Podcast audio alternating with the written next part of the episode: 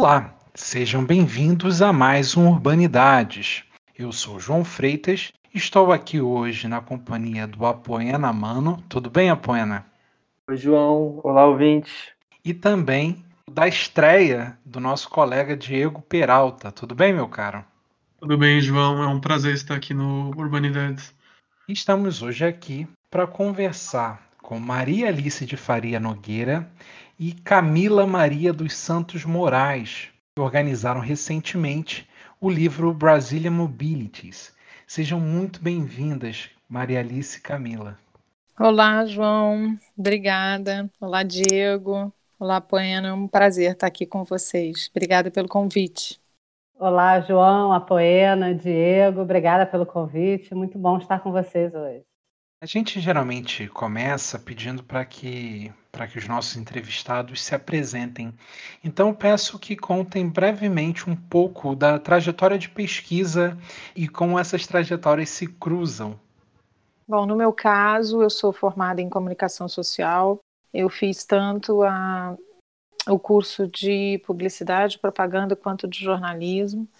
Mas a minha experiência, a minha carreira assim, profissional, ela acabou se direcionando mais para a área do marketing, que a princípio é uma área até mais de administração de gestão. Mas mesmo na faculdade, ainda muito, há muito tempo atrás, nem pensando ainda em fazer pesquisa, eu já tinha assim uma percepção de que publicidade, que era a minha área de atuação, ou mesmo do marketing, não era simplesmente uma atividade comercial, mas sim também muito com uma ancoragem muito forte nas questões da cultura. Então, quando eu, por motivos diversos, acabei optando por me especializar, digamos assim, estudar para ser professora, porque eu já vinha como convidada dando uma aula aqui e ali, eu voltei para o mestrado para estudar mais a fundo publicidade. Fiz o mestrado na PUC e aí no mestrado eu conheci a professora Bianca Freire Medeiros, uma daquelas disciplinas as quais você tem que fazer fora do seu próprio programa. Então eu fui na ocasião, a Bianca ainda estava no CPDOC, fazer uma disciplina de turismo, consumo e lazer, porque meu projeto de mestrado já falava sobre consumo, sobre o consumo localizado, digamos assim, de campanhas globais. Eu já trabalhava muito com as questões da, da cultura, obviamente, mas até de uma forma muito incidental, é, ainda não definida, mas já considerava as questões da mobilidade por causa da globalização. E aí, ao conhecer a Bianca, eu conheci a Camila também e conheci é, grande parte até dos autores que estão no livro, inclusive o próprio João, né, João? Foi no CPDOC, via Bianca, que eu conheci esse grupo de trabalho, esse grupo de pesquisa e esse grupo de afeto também. Isso é uma coisa interessante, né, que a, a, o estudo da mobilidade ou das mobilidades traz consigo, que é exatamente você fazer essa conexão com pessoas que estudam outras coisas, mas que ao tratarem da mobilidade ou usarem a mobilidade como metodologia, é, a gente cria essa conexão boa e aprende muito, inclusive, com a diversidade de olhares. O meu doutorado eu mantive a questão da publicidade, a publicidade e a comunicação é o que me interessa, na verdade, e pouco se fala da mobilidade nessa perspectiva da comunicação. Não é que não fale, a gente tem uma colega também está no livro, a Fernanda Duarte, que trabalha com isso. Mas, assim, as mobilidades são mais tratadas ainda em outros campos de saber ou outras áreas, como da própria Camila, que é o turismo. Então, esse é mais ou menos os meus últimos anos, como professora, como pesquisadora, e agora também como autora desse lindo livro que a gente já já fala melhor. Maravilha. E você, Camila? Bom, eu sou formada em turismo, né? Eu fiz turismo, depois fui para as ciências sociais, fiz especialização em sociologia urbana na UERJ, mestrado na UERJ em ciências sociais.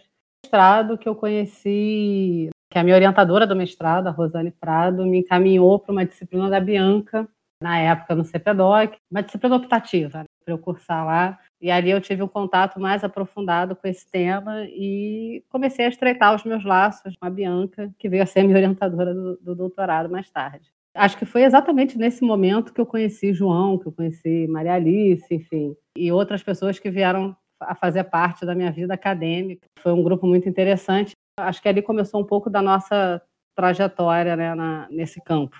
Bom, as minhas pesquisas têm sido, inclusive foi nessa disciplina que meu tema de pesquisa se consolidou. Né? Na verdade, eu ia trabalhar com turismo na Ilha Grande e ali eu mudei tudo. Fui trabalhar com turismo em favelas, comecei no Museu de Favela, no, Pavão Pavãozinho Cantagalo, e comecei a pensar sobre as mobilidades turísticas nas favelas do Rio de Janeiro e como é que isso poderia né, vir a contribuir, enfim, para o debate ou para uma sociologia das favelas. E aí, como professora de turismo né, na Unirio, dou aula hoje no turismo e nas ciências sociais. No turismo eu dou aula de teoria do turismo e nas ciências sociais eu dou aula de estudos urbanos, sociologia urbana, enfim nesses dois cursos eu venho tentado trabalhar com a questão das mobilidades e como esse paradigma pode vir a contribuir para essas áreas e para os estudos dos, para as pesquisas dos estudantes de graduação, pós-graduação nessa linha. A gente já podia tomar a direção agora de falar em relação ao livro, e já que vocês explicaram um pouco sobre o campo de atuação de vocês e o campo de atuação relacionado ao paradigma das mobilidades, eu queria saber se vocês podiam explicar um pouco de que maneira o campo de pesquisa de vocês se relaciona com a construção do livro e principalmente das partes que o livro está dividido. Então, é, a ideia do livro surgiu em 2017. A gente tinha um grupo bem bacana de brasileiros indo a uma uma conferência lá, no, lá em Lancaster, que é assim o centro de pesquisa onde as discussões a propósito de mobilidade dessas mais diversas mobilidades é assim tratado lá no Seymour. E na verdade surgiu até abrindo, né, que o jogo surgiu assim por acaso, a questão do livro ele mesmo, porque eu soube que na conferência ia ter um pitching assim para falar com o pessoal da Changing Mobilities, o editor da Changing Mobilities, que é uma série na Routledge que trata desses temas amplos na mobilidade. E eu entrei no link menos até para pensar se eu estava pensando num livro, alguma coisa assim, mas eu entrei no, no link para conhecer a série. E aí eu vi que tinha lá um Italian Mobilities. E eu pensei, então, aí sim me veio essa ideia na hora. Eu falei, poxa, se tem Italian Mobilities, por que não Brazilian Mobilities? Claro, a gente já fazia parte desse grupo, né, capitaneado pela Bianca. Uh, nós já tínhamos, assim, um ou dois meses antes, nos encontrado na primeira SP Mobilities, lá em 2017. E eu, então, uh, percebi que a gente teria material de pesquisa para poder mostrar, na perspectiva do sul global, o que está sendo tratado a partir do paradigma das mobilidades e tal, mas pesquisadores daqui, não de lá, digamos assim. Visto que a literatura uh, mais uh, pesada, importante ou, ou mais considerada nessa área vem da Europa, vem dos Estados Unidos. Aí eu liguei para Camila na hora, Falei, você topa propor comigo? Ela topou na hora e, na verdade, foi até Camila mesmo que acabou apresentando a ideia na conferência para esse editor. Que dá a liga no livro, além desse grupo, que é um grupo, como eu disse há pouco, de afeto também, além de um grupo de pesquisa, é, na verdade, o que eu acredito é que tem uma diversidade muito interessante no que é tratado em cada pesquisa que, que o livro mostra.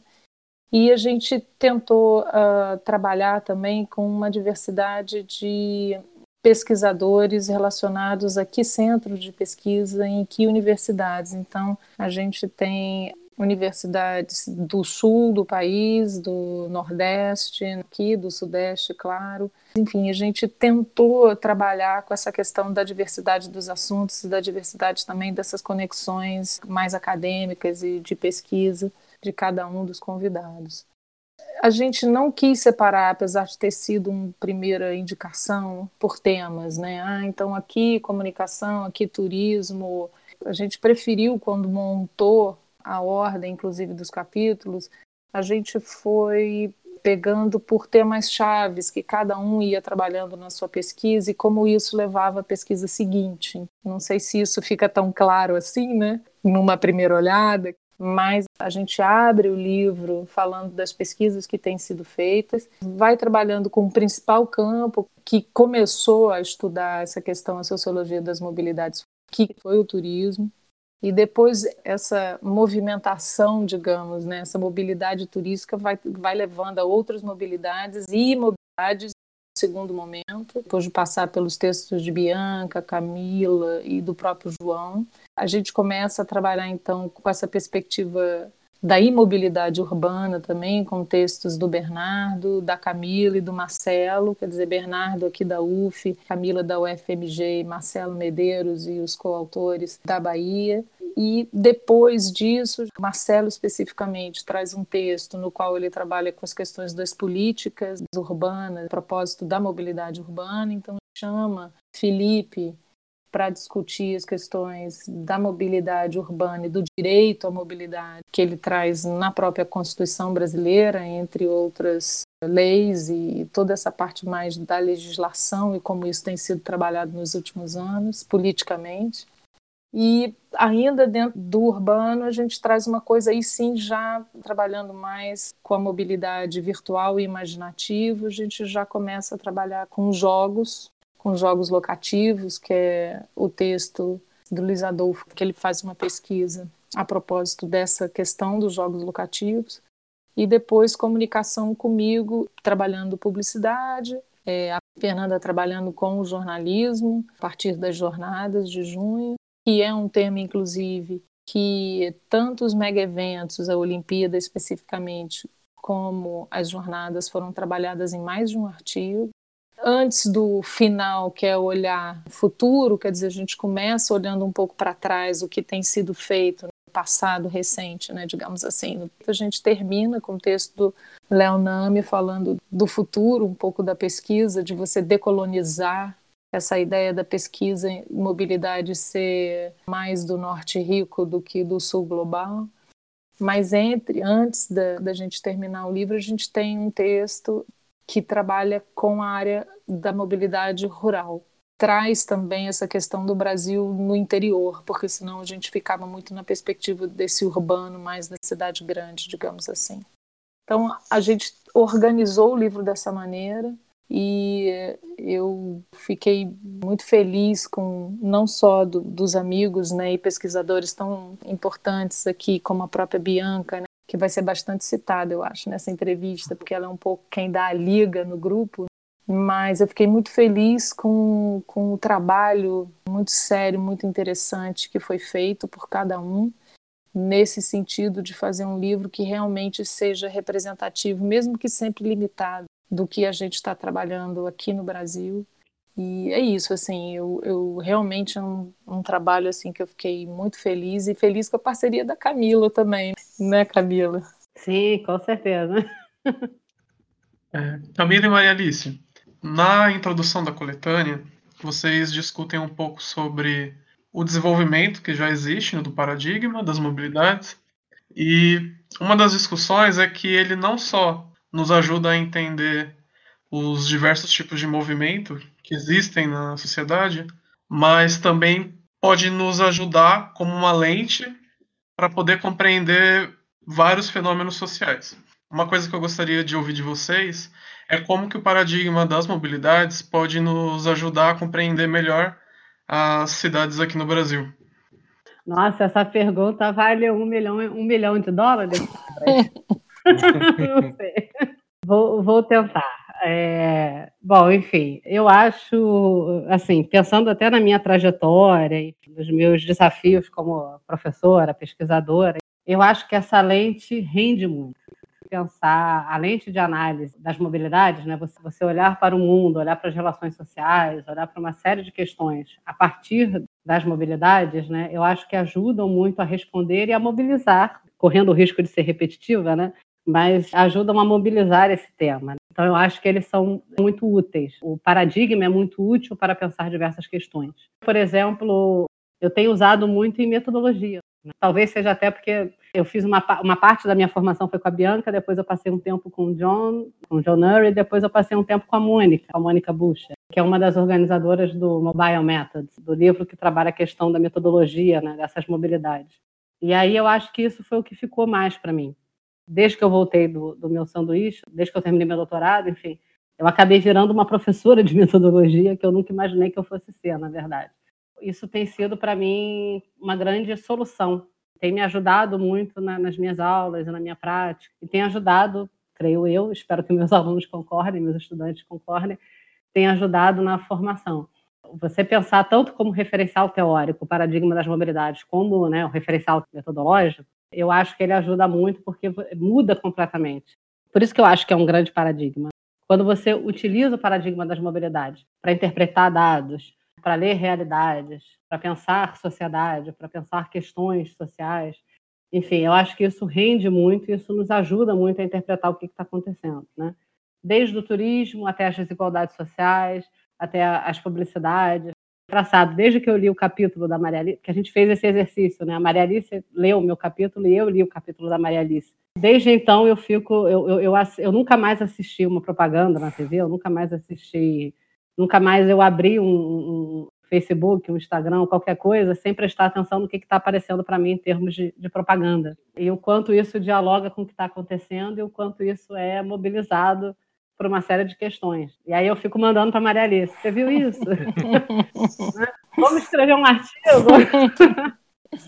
inocente eu, coitada, né? Muito inocente. Eu estava no Dia das Mulheres escrevendo para Maria Alice, vamos escrever, né? O, o né? Várias marcas de moda feminina retiraram o Tomara que Caia, né? Sim. E passaram a usar camisa sem alça, sem alça, blusa sem alça, enfim, eu não lembro exatamente, mas tiraram o Tomara que Caia. Só que logo depois veio a epidemia, e aí eu já fico olhando as propagandas, eu fico, já se apropriaram rapidamente da epidemia também, né? Uhum. Como é que a gente consegue ver e ler determinadas questões a partir desse paradigma de uma forma que eu acho incrível, assim. Eu acho que responde muitas perguntas e nos ajuda a responder muitas perguntas. Né? E levantar tantas outras. Exatamente, e levantar tantas outras. Então, é um instrumento teórico metodológico que eu particularmente acho incrível. E se eu puder completar, eu acho essa, o que Camila acabou de falar, eu acho bem interessante, como o próprio livro mostra o quanto, ao colocar o, o óculos, né, ao olhar pelas lentes da mobilidade, a gente trata de tantos assuntos. Como ela disse, esse referencial teórico pode usar, que eu acho que isso é também uma muito importante da gente falar, né, como isso pode ser usado como referencial teórico de análise, como metodologia eu acho que essa é a riqueza, inclusive, do tema. E o paradigma das novas mobilidades, pensado pelo Urey e pela Scheller, eles colocam, na verdade, toda a vida dentro desse sistema, né? Todos os objetos são pensados a partir disso. Todos os sistemas, todas as dinâmicas sociais e, enfim, tudo é pensado a partir disso. Então, a gente pode colocar nesse macro tema muitos assuntos interessantes que eu acho que o livro traz do que está sendo produzido no Brasil, traz uma amostra bastante significativa e abre com o último capítulo do Léo Nami a possibilidade desse grupo de trabalho, dessas pesquisas voltarem os olhares para as mobilidades abaixo do Equador, digamos assim, da linha do Equador. São assuntos, são temas, são realidades, são perspectivas absolutamente diferentes e que de repente a gente com esse livro, que vai ser o primeiro de, de outros, eu espero, possa inaugurar, digamos, essa olhada decolonial. Vamos enxergar pelas lentes da, das mobilidades, mas a lente, digamos assim, no nosso grau e não no grau dos outros. É, só para fazer um comentário aqui, talvez instigar mais os nossos ouvintes a buscar tanto o livro quanto próprios artigos sobre o paradigma das mobilidades, é que é uma percepção muito compartilhada entre os pesquisadores que têm algum tipo de contato com o paradigma como um instrumento teórico-metodológico, como a gente está falando, essa interpretação diferenciada sobre a realidade, né? essa coisa de ver tudo em movimento, ver tudo a partir do que o paradigma propõe. Né? Uma vez um professor comentou comigo que depois que ele começou a ler sobre isso, ele começou a enxergar o mundo como se fosse a Matrix, com as coisinhas verdes caindo assim porque a gente passa a enxergar tudo de uma maneira muito diferente, né? Camila e Maria Alice não poderia ter deixa melhor para a pergunta que, que eu gostaria de fazer a vocês. Tanto a Maria Alice, quando foi falar da ideia do livro, mencionou também a obra Italia Mobilities, uhum. e a Camila também deu essa, essa noção de como que é importante pensar nessa nossa realidade brasileira. E a pergunta que eu faço é justamente em relação ao título do livro, da utilização do gentílico Brasília para falar sobre, sobre essas obras. Por que, que é importante a gente pensar especificamente em Brasília Mobilities e se há diferenças ontológicas entre o que são as mobilidades pensadas no norte global e o que está sendo proposto nessa obra, pensando no caso brasileiro. Ô, João, eu, é, eu acho que eu acabei dando um spoiler né, da resposta da sua pergunta, mas eu, como pesquisadora, me vi envolvida em diversos livros, pensamentos e teorias que falavam da mobilidade e que eu fiz um esforço acadêmico para tentar usar essas teorias e esses autores na realidade que eu aqui queria trabalhar. Não que isso seja impossível, não, tá lá toda a minha tese e inclusive o próprio Urey, que para mim especificamente foi um ponto de virada na vida. Até como professora, realmente me abriu um campo assim maravilhoso, enfim. Mas eu acho que para mim ler os trabalhos dos meus colegas me trouxe também muitos outros autores que são autores nacionais me trouxe também esse exercício de usar as pessoas daqui para pensar os problemas daqui. Eu acho que isso que o livro traz de tão especial. Cada capítulo vai ter lá o Urey, vai ter o Kaufman, vai ter o Creswell, vai, vai ter. Mas em cada um dos capítulos também houve um esforço, eu pelo menos reconheço isso, de também puxar os autores daqui. E o que eu acho melhor de tudo isso é a crítica que o Léo Nami faz no final dizendo: olha, tem a Bianca, tem o Tiago, tem esse grupo todo trabalhando para trazer esse assunto das mobilidades para a nossa realidade. Porque uma brincadeira que eu faço é toda vez que falam de bicicleta em Copenhague, ah, porque o sistema de bike, porque. Gente, Copenhague, né? Como é que é isso aqui? Como é que isso se dá aqui? Não me venha falar de Copenhague. É mais ou menos isso, assim, a bicicleta aqui é usada por subempregados que usam o sistema para fazer entrega de comida, sabe? Então, a gente tem que pensar a partir da nossa realidade. Quem é que aqui no Brasil está escrevendo sobre isso? É isso que me interessa. Talvez não só no Brasil, mas na América Latina.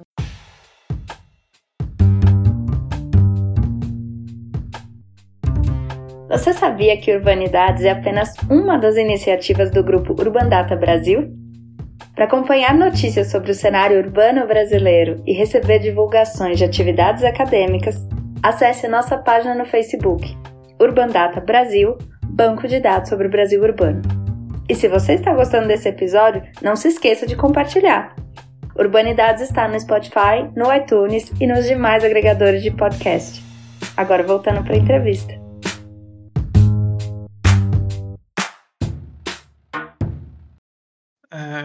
Camila, Maria Alice, um tema muito querido, assim, muito clássico, tanto dos estudos urbanos quanto das ciências sociais, é o tema da desigualdade.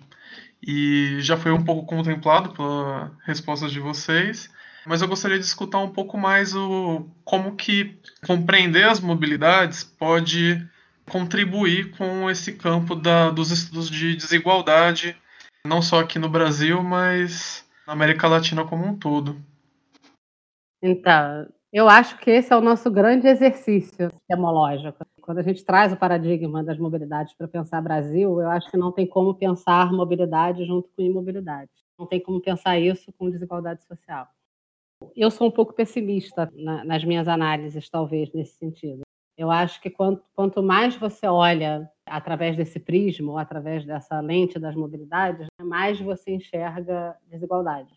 Quando você olha determinadas questões sociais através dessa lente, ela ajuda a acentuar as desigualdades. E eu acho que isso, pelo menos para mim, tem estado cada vez mais transparente. Né? A própria conjuntura que a gente vive hoje, aonde que o calo aperta? É onde você tem os maiores problemas as maiores questões sociais.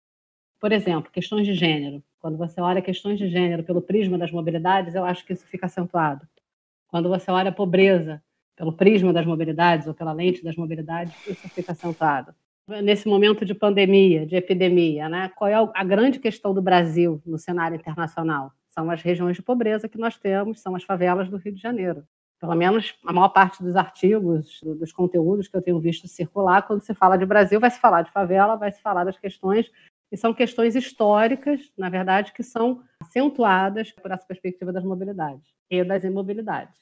Então, se o mundo cria novas mobilidades, se surgem novas mobilidades, surgem novas imobilidades. Né? Um dos exemplos que é colocado, não é nem exemplo, né? mais do que um exemplo, né? mas o smartphone. Quando se fala do smartphone para pensar as mobilidades, o smartphone acentuou. Você ter um smartphone ou não ter um smartphone, você ter uma, uma determinada internet, um determinado pacote de internet, um determinado tipo de internet, acentua desigualdade. E eu estou falando assim de uma coisa até. É, Trivial, né? Trivial, exatamente. Você tem isso em níveis que são escalonados. Para onde você olha, isso pode ser acentuado de uma determinada forma.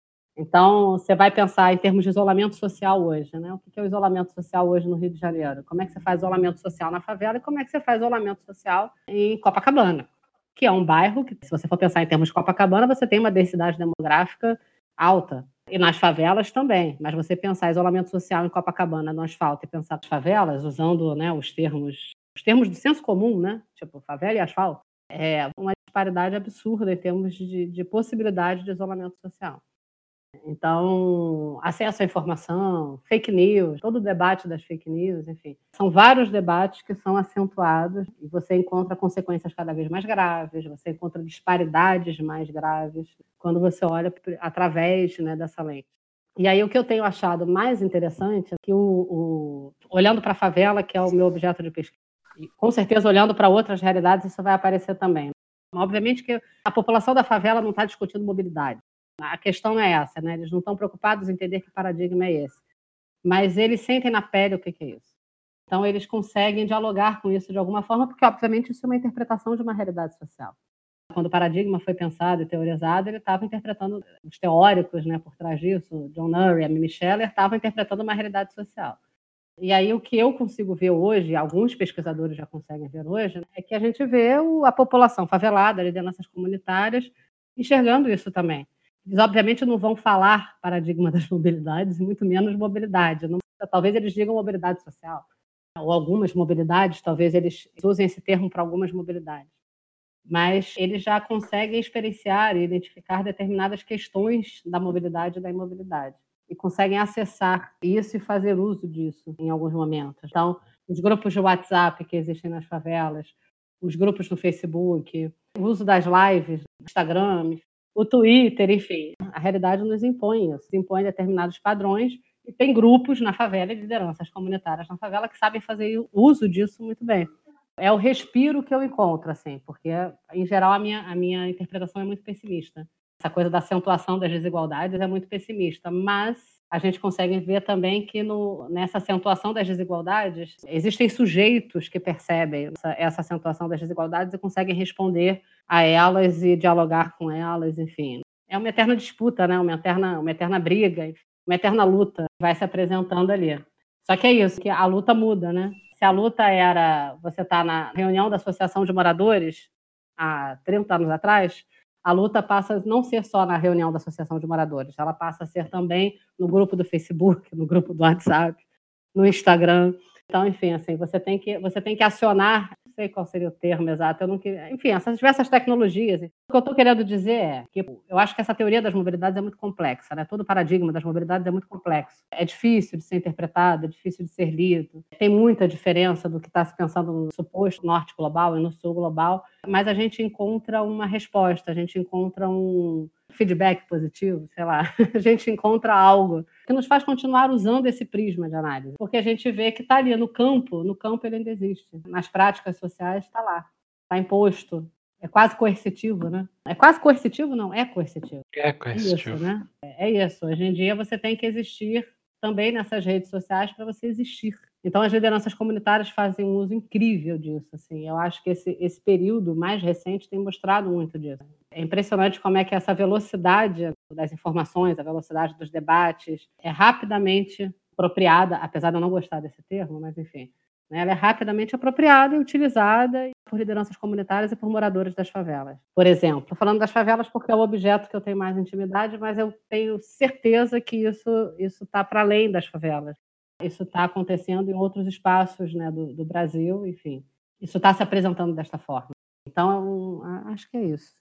Eu acho que Maria Alice também tem, tem a contribuir, né, Maria Alice, falando do, do é, Eu ia comentar o seguinte, que eu acho que o que é central nesse debate é que a mobilidade de alguns está baseada na imobilidade de outros. Então, essa questão assim de que o mundo gira para alguns e não para todos, já de cara te apresenta a desigualdade, o desequilíbrio, essa questão, né, que o Diego trouxe como um dado já inicial. Você já não consegue olhar mais para nada, como a gente tem repetidamente falado aqui.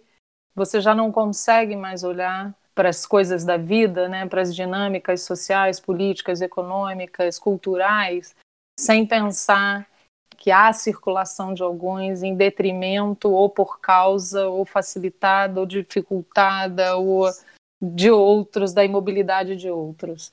Então esse já de cara já se apresenta como um tema central. Numa sociedade móvel como a nossa hoje, que eu, eu trato isso pelo viés da cultura, mas nos meus trabalhos, nas minhas pesquisas, mas a sociedade é uma sociedade, a cultura é a cultura da mobilidade, ela é atravessada, a gente até no nosso grupo de pesquisa vai estudar sobre isso, sobre um, capital de rede que ele de cara também, só de pensar a questão da rede, das, das conexões e de, e de, como as pessoas circulam, ou pelos dispositivos móveis, quer dizer, ou como as pessoas têm mobilidade, ou como elas usam dessa mobilidade também em movimento físico e geográfico, isso também já se mostra desigual. É a priori assimétrico. E olhar como pesquisadora para isso, independente se eu estou lendo a maneira com que as pessoas se apropriam da comunicação e dos objetos de consumo, no meu caso, a favela, como no caso da Camila, que citou aqui, essa assimetria já de cara se apresenta e se apresenta para fazer pensar, para fazer refletir, porque o capital de rede ele exige toda uma performance individual que pessoas vão ter mais possibilidade de performar nas viagens e nos contatos e nas conexões, ou porque tem um super pacote de dados num super smartphone, ou porque realmente podem pegar um avião e viajar e outros não vão ter essa, essa possibilidade. Mas isso também inclui você pensar esse capital de rede a partir não só das questões socioeconômicas ou políticas, ou enfim. Então tem toda uma discussão que o Diego trouxe que e seria a minha resposta, né? Eu acho que a, a frase que resume o que eu quero falar é que antes da mobilidade em si, talvez por isso o João tenha citado Kaufman, você tem que pensar no potencial de eu posso ou não posso? Eu sou constrangido a, a ficar aqui parado ou eu escolhi ficar aqui parado? Porque a escolha de ficar parado, já que a gente está falando de mobilidade, né, a escolha também de não ser móvel é uma escolha muito privilegiada.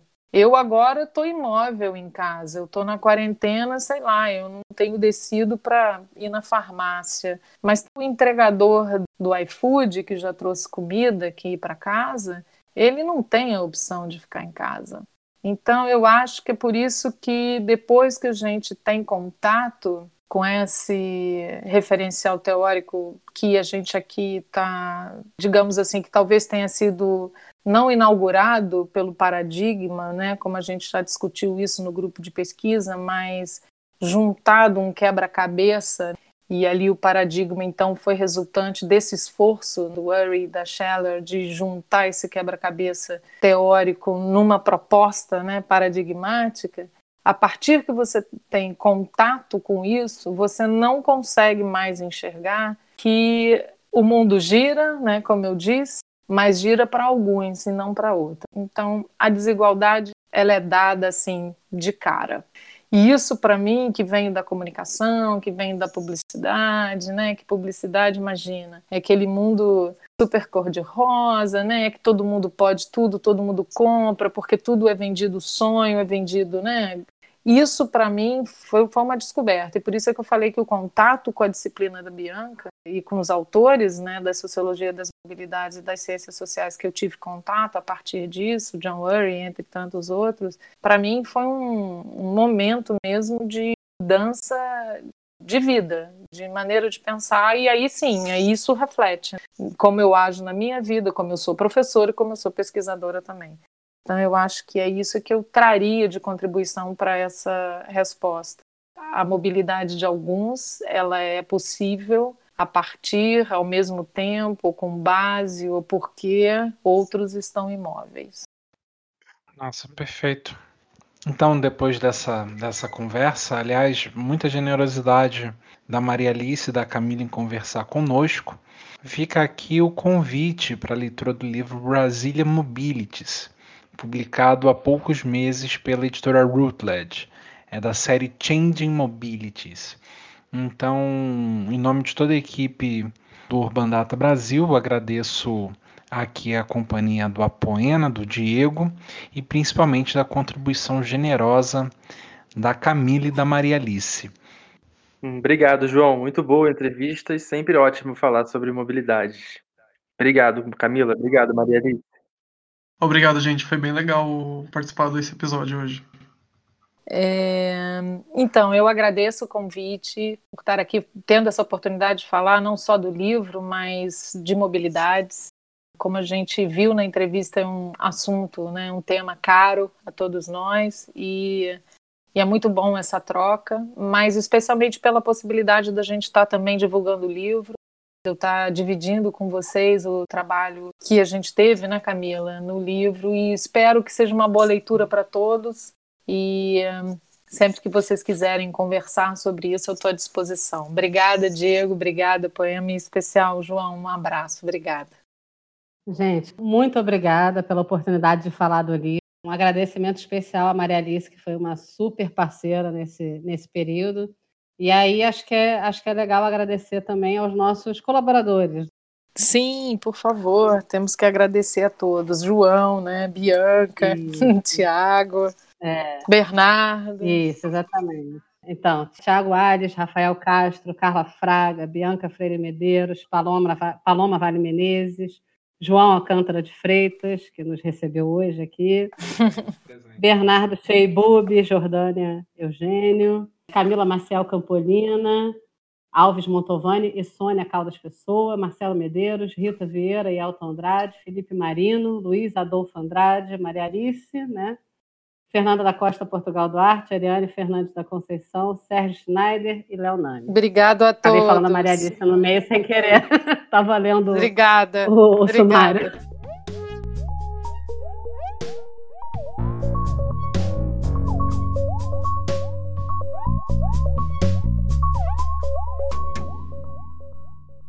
O Urbanidades é produzido pelo Urban Data Brasil, banco de dados bibliográfico sobre o Brasil urbano.